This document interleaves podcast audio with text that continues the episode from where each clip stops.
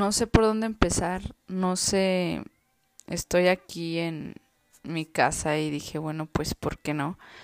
Quiero compartir esta historia para que muchas personas nos dejemos de mamadas y si tienen algún rencor con alguien, si están peleados con su mamá, con su hermano, con su primo, con el tío, pues dejen las diferencias a un lado y lo solucionen, porque a veces es demasiado tarde. Y pues a lo mejor a nadie le importa, pero quiero compartir esto que a mí pues me marcó, me marcó mucho y pero aquí estoy porque pues sí amigos, la vida sigue. Sola o acompañada, la vida sigue. Mi nombre es Carly y tengo 25 años. El año pasado falleció mi madre y quiero platicar un poquito de esta de esta historia que pues me ha cambiado totalmente, que dio a mi vida un giro de 360 y siempre lo voy a decir porque pues nadie está preparado para esto y menos de, de esta forma. Voy a comenzar cuando era más pequeña.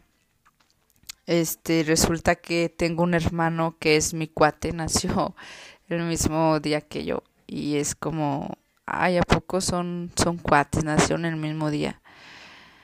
Y sí está un poco cagado, pero sí. También mi hermano. es broma. Y resulta que pues mi mamá tiene complicaciones con el embarazo y mi hermano nace con un tamaño pues no muy común, lo cual se que se tiene que quedar él pues ahí en el hospital junto con mi mamá. Yo pues todo bien conmigo y mi abuelita pues decide, bueno, pues mientras salen yo yo me llevo a la niña, ¿no? Y pues bueno, salen y pasa el tiempo y el caso es que por razones que desconozco yo me quedo con mi abuela. Yo fui criada por mi abuelita y mi abuelo y mi hermano con mi mamá. Como ya sabrán, pues como se estarán dando cuenta, no hay un papá. Eh, no conocemos a nuestro papá. Él simplemente dijo, yo no me voy a hacer cargo y bye. No, no, nunca nos enseñó mi madre una foto o algo de él realmente no sabemos qué onda con él y pues tampoco nos interesa saberlo. No, no se dio y ya. Entonces, pues mi abuela me crió como unos, ¿qué serán? Unos 18 años. 18, sí, más o menos 17, 18. Y pues toda mi vida viví con ella, mi hermano toda la vida con, con mi mamá. Este, eh, somos aquí de, de Durango, pero mi abue vive en otro pueblo que está un poco lejos de aquí. Entonces, pues estamos distanciados de ellos. En vacaciones me tocaba venir con mi mamá y mi hermano, aunque era un poco difícil estar con ellos porque, pues por lo mismo de que nunca vivimos juntos, yo les tenía un poco de pena, y no sabía cómo, cómo tratar a mi mamá o pues me daba mucha vergüenza, era como venir con dos desconocidos. Igual para ellos tratar conmigo pues no no resultaba fácil, ¿verdad? Y pues ya pasaron los años y yo fui creciendo, entonces hubo un tiempo en el que mi abuela ya no se podía hacer cargo de mí porque pues creces y quieres salir y quieres irte con los amigos y pues yo comencé a salirme y mi abuela era de que a las 7 me quería en la casa cuando todos se metían a las 10. Yo decía, no, pues es que ¿por qué? ¿Por qué yo sí? ¿Por qué no me deja? Entonces, pues mi abuelita decía, yo ya no estoy para esto, necesitas irte con tu mamá. Entonces, pues, pues no me vine aún, este, seguí ahí, dije, bueno, pues voy a tratar de adaptarme aquí para no, pues sí, no, o sea, no, no causarle conflictos a mi abuelita para poder seguir estando ahí. Pero resulta que pues te llega la edad de la punzada, como dicen por ahí, y pues me enamoré, Este, tuve una relación de tres años a escondidas por razones que ahorita no voy a contar, tal vez más adelante si quisieran escucharlas, pues lo voy a hacer. Eh, me enamoré y, y pues obviamente me quería salir, me salía a escondidas, contaba mentiras y bueno, fue un caos. Entonces eh, mi abuela decidió, ¿sabes qué? Si te vas a ir, eh, le habló a mi mamá, mi mamá fue por mí y ya yo llego aquí con ella a vivir con ella y con mi hermano. Fue en que tenía, no recuerdo la edad, pero fue en, prepa. Y pues bueno, fue muy difícil porque yo llegué a vivir aquí con dos desconocidos, o sea, no tenía la confianza de decirles nada. Me daba, mi mamá era muy especial, este, entonces no, no sabía cómo comunicarme con ella, sabía que era mi mamá, pero pues realmente para mí mi mamá era mi abuela, ¿no? Y y bueno, este pasó el tiempo, yo cada vez se me hacía más difícil estar aquí, lloraba, aparte pues me separaron de, de mi pareja y, y le extrañaba todo el tiempo y pues estaba estaba mal, tuve que ir hasta el psiquiatra porque yo pues ya me empezaron a dar ataques de, de pánico, de ansiedad. Realmente fue muy difícil, pero pues me fui adaptando. Luego entré a la universidad, mi hermano también. Este, a mí me, me costó un poco más saber como qué quería. Eh, a mí siempre me apasionó la cocina, entonces dije, voy a estudiar gastronomía. Mi mamá dijo, yo no te voy a apoyar ahí porque para mí eso no es una carrera, es, es un hobby. Yo dije, bueno, pues si no me apoyas, igual lo voy a hacer. Entonces comencé a trabajar. Recuerdo que pues mi primer trabajo eh, estaba muy nerviosa, nunca había trabajado. Mi hermano toda su vida trabajó y pues no se le hacía difícil, pues. Pero pues mi mamá, mi hermano siempre lo apoyó en lo que decidió estudiar y así. Entonces pues me meto a trabajar, me meto a estudiar y pues quise ya como que empezar a recuperar el tiempo perdido porque realmente no había una confianza de mí hacia mi hermano o de mí hacia mi mamá. No había una confianza para nada. Yo me llevaba súper bien con mis primos más que con mi hermano. O sea, decía, es que cómo puedo llevarme mucho mejor con mi primo que con mi hermano, pues porque crecí con ellos y pues con mi hermano no, ni con mi mamá. Eh, hubo pues muchas veces que chocábamos demasiado, mi mamá pues como lo dije anteriormente era muy especial y pues yo pues de alguna forma le tenía un poquito de, de coraje de que pues mejor no me digas nada, este, yo nunca estuve contigo, no me cuidaste, no, no me quisiste, había mucha, nos, nos, nos hacíamos daño ambas. Recuerdo que cuando estaba en la primaria me hacían mucho bullying de que tu mamá no te quiso, tu mamá te abandonó, eh, no tienes papá, estás con tus abuelos, pero no tienes papás. Era, pues sí, era como muy bulliada y y pues yo lloraba y decía, es que ¿por qué no estoy con mi mamá? Pues eres pequeña y no entiendes muchas cosas. Ya cuando me vine para acá y crecí entendí que pues bueno, ya no me interesaba saber cuál era la verdadera historia del por qué no estuve con ella o con mi hermano, simplemente pues las cosas pasaron así y y pues ya, ¿no? Este Ambas tratamos de recuperar el tiempo, pero era muy difícil saber llevarnos, ella y yo. Eh, crecimos, mi hermano terminó su carrera y se juntó con una chava, se fue. Entonces mi mamá, como todo el tiempo vivió con mi hermano, pues fue muy difícil para ella el que él se fuera. Fue como que su su pareja que ella pensó que iba a estar siempre con ella. Y pues no, o sea, era su hijo y se tenía que ir, se deprimió demasiado, no comía, no se, no iba a trabajar, yo le decía, pues, oye, vamos aquí, vamos allá. Y me decía, no, no. Entonces me tocó a mí como que esa parte de tener que soportar pues los malos tratos porque estaba muy triste, ¿no? Y dije, bueno, pues ya nada más quedo yo y, es mi mamá y voy a estar aquí y, voy a, a tratar de, de recuperar el tiempo y de saber pues llevarnos porque si no va a ser muy difícil. Total que estuvimos viviendo ella y yo. Yo trataba de ganármela cuando recuerdo que pues cocinábamos algo en la escuela y yo iba y se lo llevaba a su trabajo o le cocinaba en la casa algunas veces. El caso es que nunca le daba gusto ni, ni yo a ella ni ella a mí, siempre había un pues un pedo, o sea, no no nos supimos entender. Nunca le dije, "Mamá, te quiero", o sea, no no me salía, no obviamente la quiero, pero no, no tenía esa confianza de decirle, mamá, te quiero, o abrazarla. Nunca nada. Una vez recuerdo que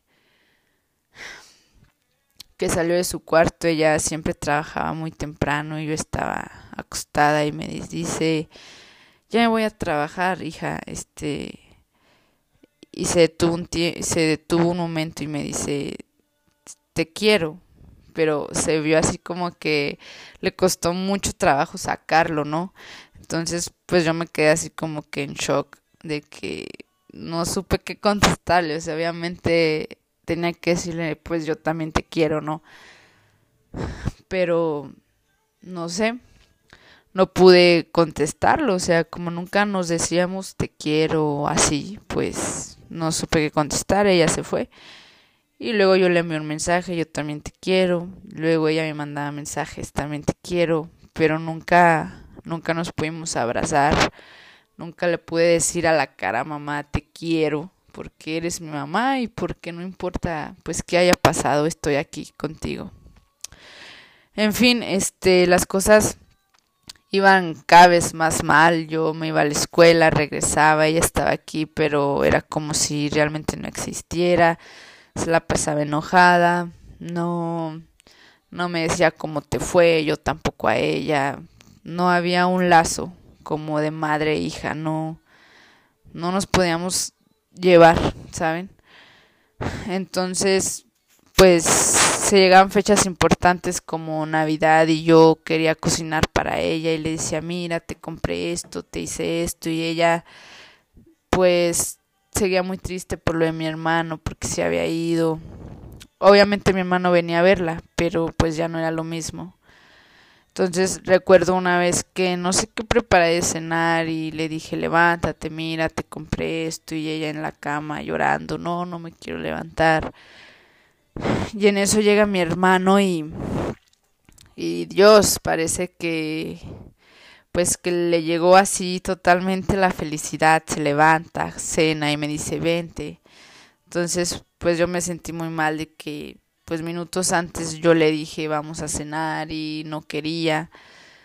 Y pues me di cuenta que, pues sí, sí era su hija, pero realmente, pues mi hermano era su, su tesoro, como le decía ella. Y bueno, pues llegó un tiempo en el que ya eran puros gritos y problemas y cosas así. Entonces, yo siempre he sido una persona calmada en cuanto a esas situaciones en las que te empiezas a gritar. Y ella comenzó a gritarme de que ya pues este si no te gustan las reglas de aquí vete y cosas así, ¿no? Entonces a cada rato me lo decía y yo decía, ay, X. Pero hubo un momento en el que dije, ¿sabes qué? Sí te quiero, eres mi mamá, pero no tengo que aguantarte nada más porque eres mi mamá. O sea, yo estoy aquí a pesar de que mi hermano se fue, estoy aquí a pesar de que tú me abandonaste cuando estaba chica, de que nunca te hiciste cargo de mí y estoy aquí, no me pelas, es como si no existiera y estoy harta y ya me voy de la casa, ya no te soporto y empecé a gritarle cosas y pues ella también que las cosas no eran como, como yo pensaba, que, que esto y lo otro, y recuerdo que le dije, no me importa ya saber cuál es la realidad, simplemente me voy, ya no aguanto estar aquí, era se enfermaba y me enfermaba, o sea, no era era una relación de madre e hija muy tóxica, ya no me dejaba no desayunaba en paz, ni ella ni yo estar peleando, dije, vete de aquí, ya ya estuviste aquí lo suficiente. Entonces me fui. Me fui y recuerdo que pues no tenía dónde irme, claramente pues estaba estudiando y trabajando, no me alcanzaba para rentar algo, así que me fui con una tía, que hermana de mi mamá, y pues bueno, una vida totalmente diferente, este, ella pues tiene sus hijos, su esposo, siempre que tenía algún problema resolverlo en familia, almorzaban en familia, cenaban en familia, pues algo totalmente diferente que yo desconocía porque en mi vida nunca había sido así, ¿saben?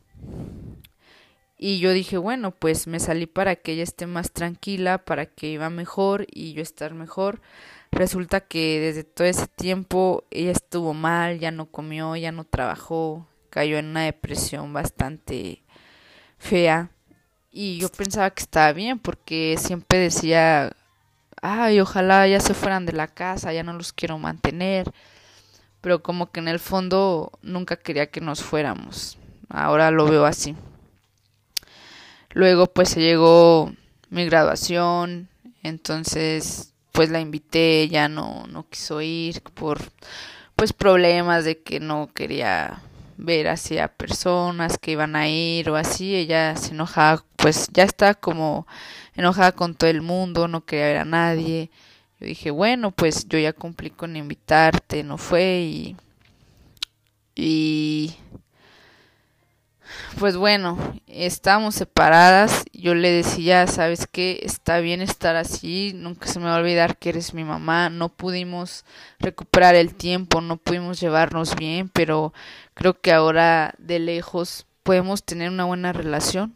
Recuerdo que le escribí un texto para Año Nuevo del 2020 y vi que estaba escribiendo, escribiendo, escribiendo y nunca me llegó nada, no sé si me quería explicar algo, no sé, nunca, nunca respondió a mi mensaje. Pero estaba triste, pero pues yo no lo sabía. Yo dije, bueno, ella quería que nos fuéramos, está bien, ¿no? Resulta que después, eh, pues bueno, mi hermano se deja con la chica con la que estaba, se regresa a vivir con ella, luego pone un negocio mi hermano a unas cuadras de la casa de mi mamá y pues está más cerca de ella. Mi hermano me decía, regrésate, es nuestra mamá, tenemos que estar con ella. Y yo le dije, pues yo no quiero aguantar ya ciertas cosas. Él me decía, ay, pues yo aguanté mucho más cosas, o sea, y no pasó nada. Pues sí, pero pues ese ya era su problema. Sentí que, que yo ya no podía estar en este círculo. Y pues bueno, siguió el tiempo, y resulta que se empezó a enfermar. Todo el tiempo estaba enferma. Y le detectaron algo en la matriz, no, no sé muy bien qué era.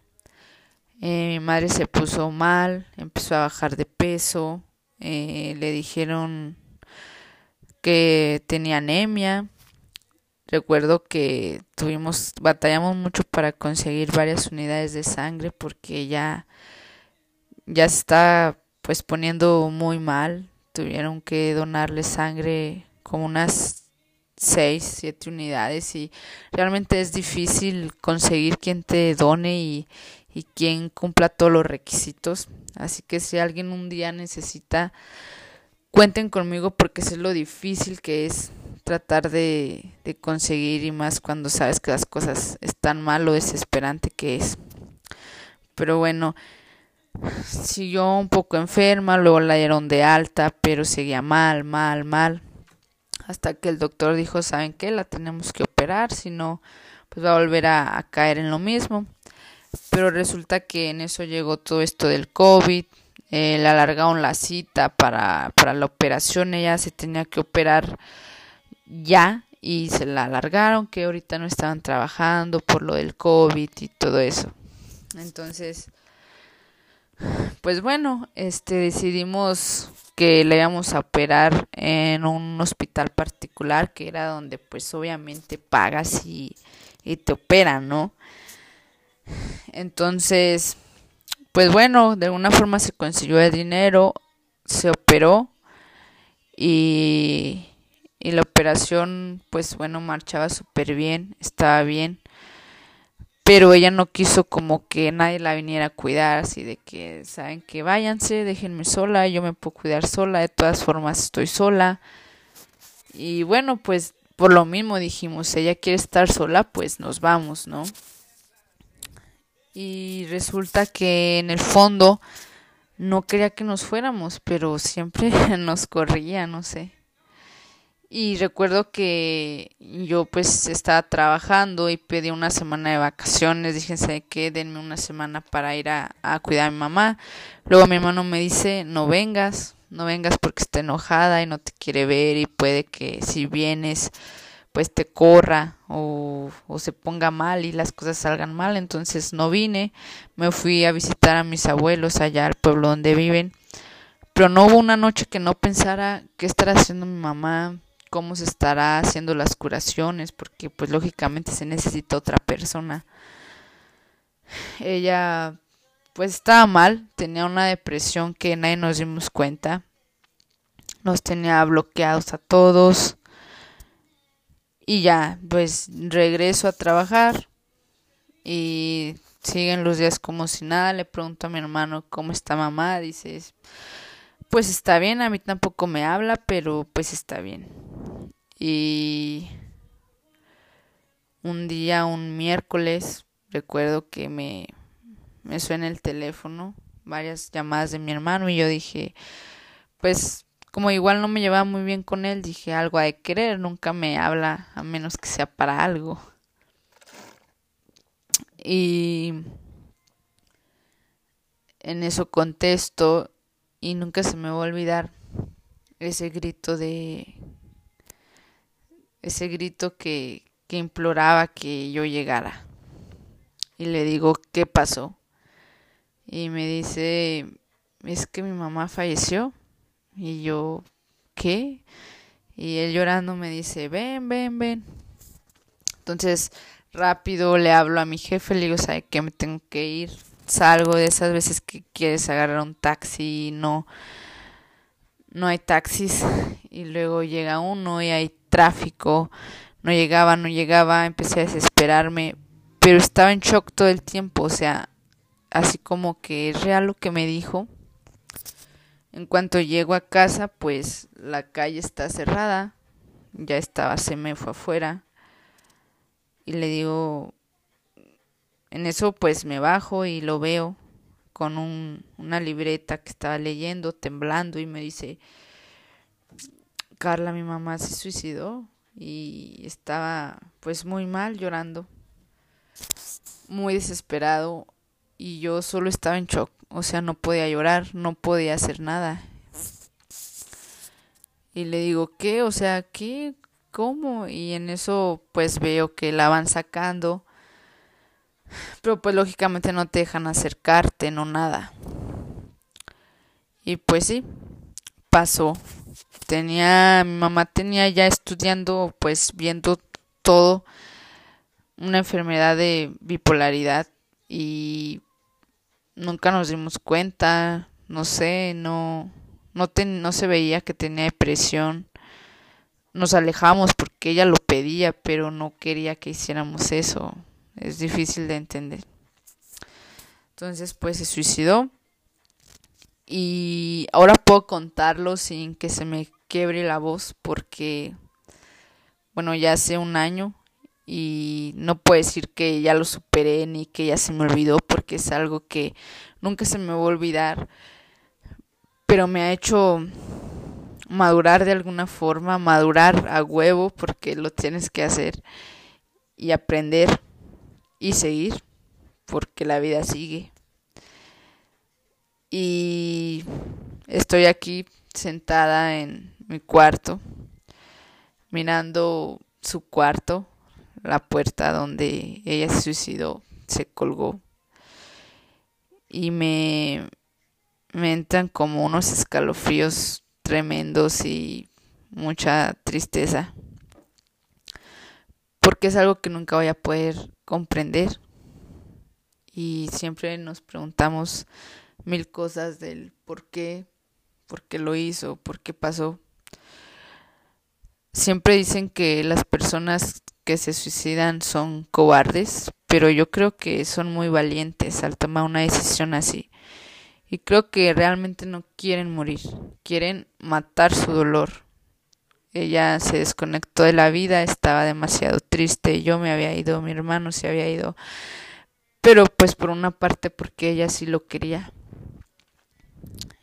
Y bueno, duré mucho tiempo en shock sin poder derramar una sola lágrima. Solo pues venían a mí las pesadillas, no podía dormir en meses, tuve que ir a terapia, al psicólogo. Y ahora pues ya como que me cayó el 20 de las cosas. Y se vale, se vale llorar, se vale llorar y, y amanecer así llorando y sacar todo lo que tienes que sacar. Yo puedo decir desde el fondo de mi corazón que amo a mi madre y que nunca pude decírselo. Que tal vez el orgullo o el coraje del que no estuve con ella me hizo no decírselo. Nunca pude abrazarla y decirle, mamá, te amo, te perdono por lo que hayas hecho o no hayas hecho. Hoy me doy cuenta que no soy juez, que nunca debí haberla juzgado que solo hay un juez y está ahí arriba. Que solo ella y Dios saben por qué las cosas pasaron así. Que me tocó aprender a la mala y saber a la mala que que era la mejor mamá del mundo. Ahora estoy viviendo aquí en su casa, trabajando y haciéndome responsable de pagar todo lo que ella pagaba, todos los servicios de una casa de que si este día no tienes dinero, pues no comes. Y pues yo ahora que tengo 25 años y no tengo hijos, me es difícil hacerme cargo de todo. No quiero imaginar ella a los que 22, 23 con dos hijos y pagar servicios, hacer todo, estar una madre soltera. Obviamente las madres que tienen su pareja no las hace menos valiosas, al contrario, solo sé que, que mi madre era una guerrera, que se, tra que se levantaba temprano día a día para ganarse pues el pan, para darnos de comer, porque aun aunque yo no estaba con ella, pues me mandaba todo lo que necesitaba. Y me tocó darme cuenta tarde que que es la mejor mamá del mundo y que sé que me está escuchando. Sé que, que está aquí conmigo, que no me abandona. Y que, que pues todo esto que pasó pues me va a hacer crecer y que bueno pues la extraño demasiado pero sé que, que no me abandona ni un segundo, que aquí está conmigo, que ya no me haga preguntas del por qué, que solo Dios y ella saben por qué y que pues no la juzgo, que duele, duele mucho. Mi hermano pues, ¿qué les puedo decir? Mi hermano no está bien. Yo he tratado de buscar pues mucha ayuda. Él pues no pero pues de alguna forma voy a hacer que, que salga del hoyo. Lo bueno, como dicen por ahí, de tocar fondo es que tienes que salir. Me ha tocado sin querer queriendo eh, vivir la vida que ella vivió aquí. Estar sola, hacerme cargo de todo, pero pues no soy ella. A mí no me pasa por la mente hasta ahorita pues irme y tengo ganas de, de salir adelante aún con todo eso. Y me toca hoy decir, levantar la cabeza y mirar al cielo y decirle, mamá, te amo. Y sé que me escucha. Perdón por no poder habérselo dicho pues de frente y cuando estaba. Entonces, ahorita que estaba aquí dije, voy a hacer un podcast explicando todo esto y contando todo esto para que muchas personas tomen conciencia de que somos familia, que a veces los padres cometen errores y los hijos también cometemos errores. Todos cometemos errores porque somos seres humanos. Pero lo malo no es cometer errores, lo malo es no solucionarlos. Si ya cometiste el error, solucionalo. Eh, busca el tiempo. Eh, no seas algo. Si a veces perdonamos a personas que no son nada de nosotros, ¿por qué no perdonar a tu familia?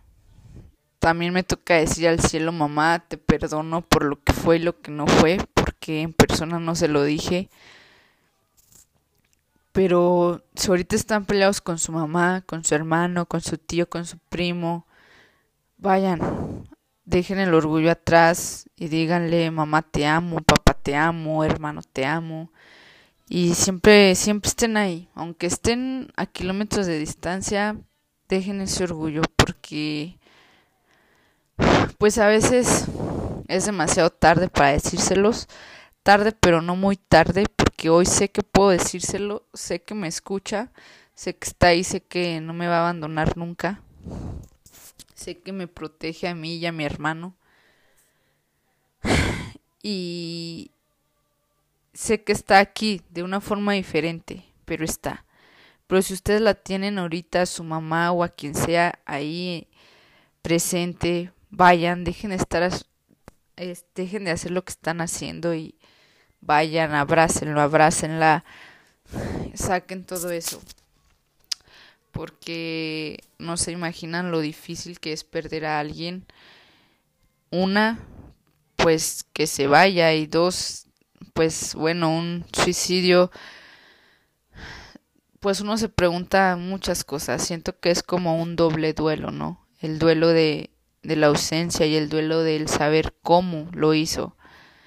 Pero a fin de cuentas tenemos que estar conscientes que la muerte va junto con el paquete de la vida y que si tú que estás sufriendo ahorita de alguien que se suicidó o de alguien que falleció ahorita por el COVID o por otra razón, ya no te preguntes por qué o nos digan, Dios, ¿por qué me la quitaste? Dios no se lleva a nadie, todos tenemos un ciclo, un ciclo del que no vamos a pasar, un ciclo del que nos tenemos que ir, así como naces y luego aprendes a caminar, pues así vives y luego te vas, porque es parte de la vida. Y ahorita me escuchan decir esto y van a decir, ay, pues qué madura no, pero es la realidad. Y hay noches en las que lloro y, y, me entra esa desesperación de quiero a mi mamá y quiero a mi mamá. Pero es parte de la vida. Y pues de verdad espero que les sirva esto. A lo mejor a muchos les va a valer madre, pero solo quiero que hagan conciencia, que amen, que amen con todas sus fuerzas, que que igual si se enamoran, enamórense y denlo todo, todo, todo hasta el final, hasta que ya digan, pues esta persona no me quiso y me voy, pero ya lo di todo, pero no se vayan sin darlo todo, no se enojen con sus papás, sus hermanos, denlo todo, pidan perdón mil, diez mil, un millón de veces, las veces que sea, pero arréglense con su familia, porque pues es lo, lo que tenemos. Ahorita estoy yo, mi mamá y Dios. Mi hermano que pues es lo único que me queda ahorita, mis abuelos que gracias a Dios los tengo aún. Y espero que el día de mañana no me falten. y si me faltan pues poder con ello. Gracias, este si quieren que, que les cuente un poco más, si tienen eh, ganas de, de preguntarme algo, adelante y con gusto voy a hacer otro podcast. Y pues nada amigos, la vida sigue y sigue y sigue y por más que te tropieces y por más que te caigas, puedes caerte todos los días, pero también levántate. Porque de ti depende que te levantes. Nadie va a venir a levantarte, nadie va a venir a decirte, ay pobrecita, levántate. A veces es muy difícil levantarte, pero hay que levantarse. ¿Por qué? Porque la vida sigue. Y sigue, y sigue. Así que a echarle todas las ganas del mundo y salir adelante. Nos vemos.